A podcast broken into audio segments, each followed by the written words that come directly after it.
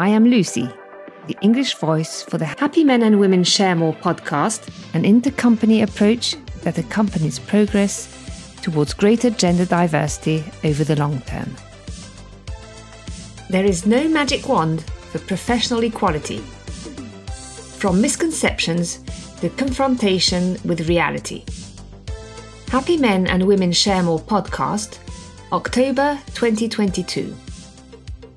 Professional equality is a complex subject because it involves our different personal, family, cultural, and ideological frames of reference, our most deeply rooted work habits, and a societal background that is not always peaceful.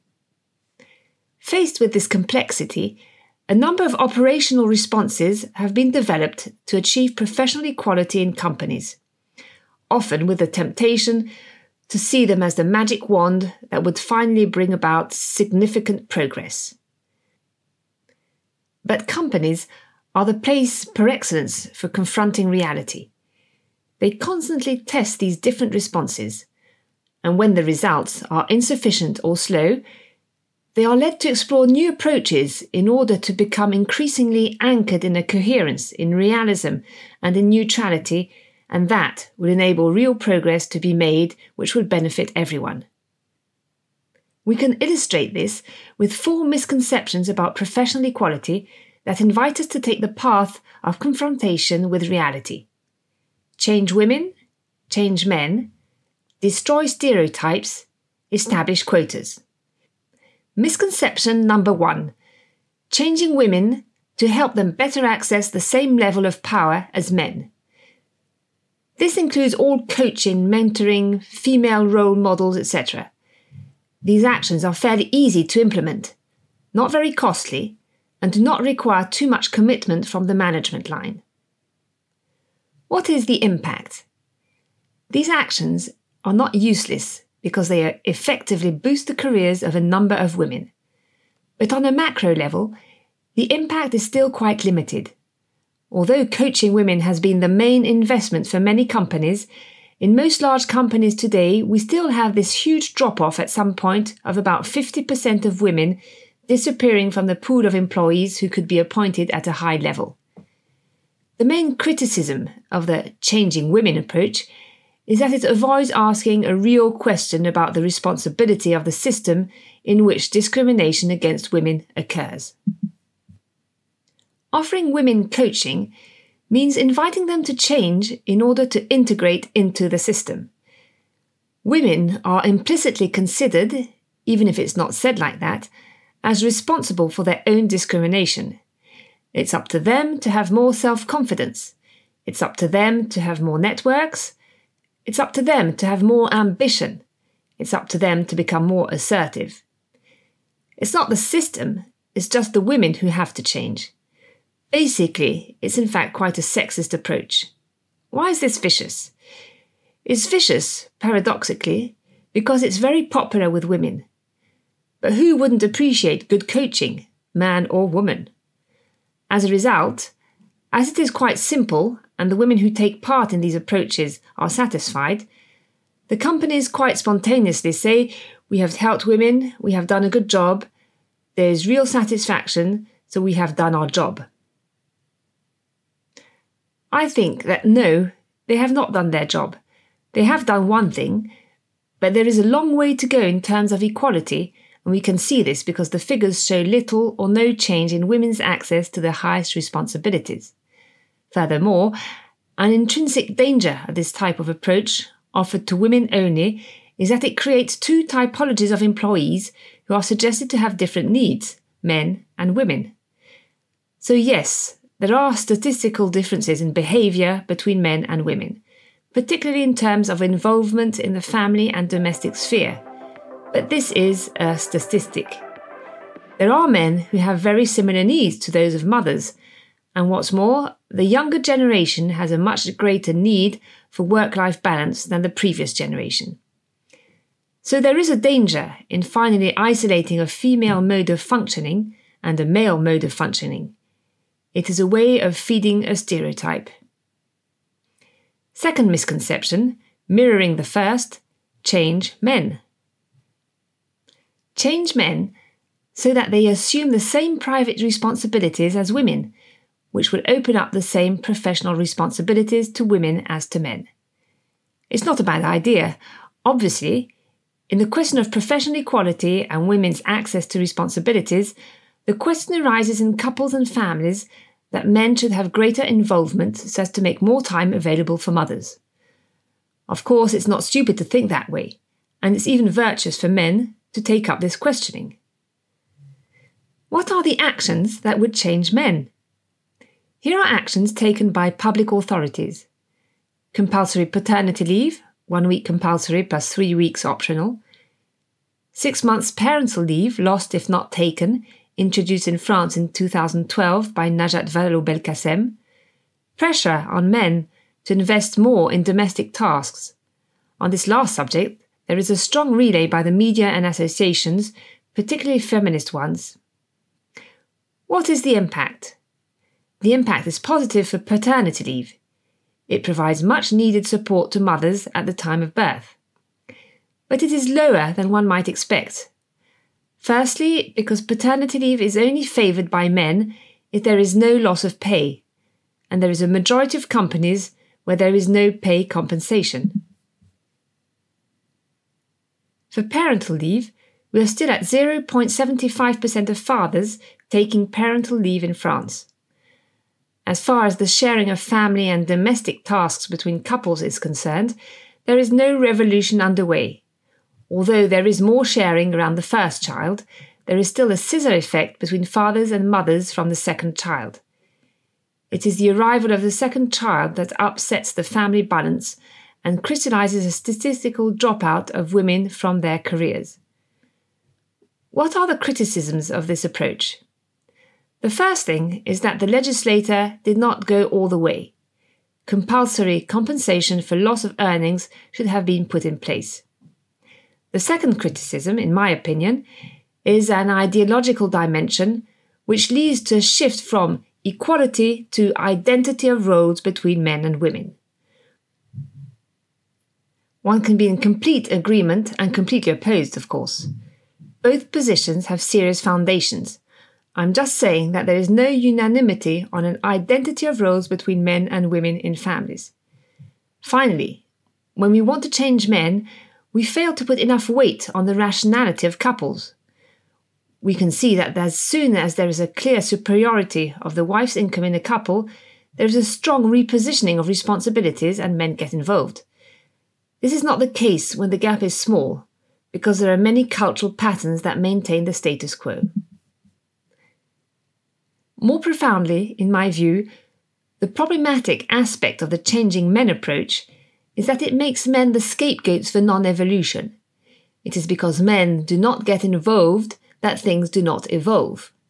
And the responsibility of the economic system and the organization of work is again put under the radar. Misconception number three destroying stereotypes will get rid of the crux of the problem and achieve equality. Actions in the world of work include training on stereotypes and cognitive biases. The positive impact of stereotype awareness is that it allows us to enter into the human complexity of the subject, to know that our brain gives us wrong information, that our way of representing things can lead us to errors of reasoning.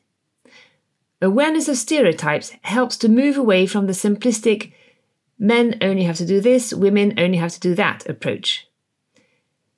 But we must not lose sight of the fact that no study has been able to measure changes in behavior following training on stereotypes. It's exciting, it interests a lot of people, it makes them think. It can make them react more wisely within two or three days, but it hasn't been shown that a group has changed in terms of sexism or women's access to responsibilities. In my view, there are two main criticisms of a stereotype centered approach. The first is that it can lead people to believe that once we get rid of stereotypes, the problem of equality and women's access to responsibilities is solved. This is not realistic because, in fact, stereotypes are deeply rooted and our brains are constantly working with them. The inventor of stereotyping, Melvin Lerner, exposed these automatic judgments about populations, but he did add stereotypes are walls. Furthermore, excessive attention to stereotypes insidiously leads to accusing those who have stereotypes of being responsible for discrimination. It's because there are old people who don't evolve that it still doesn't evolve. It's a scapegoat approach. It's never effective for transformation. In summary, yes to addressing stereotypes as an opening to the complexity of the subject, but not as a solution.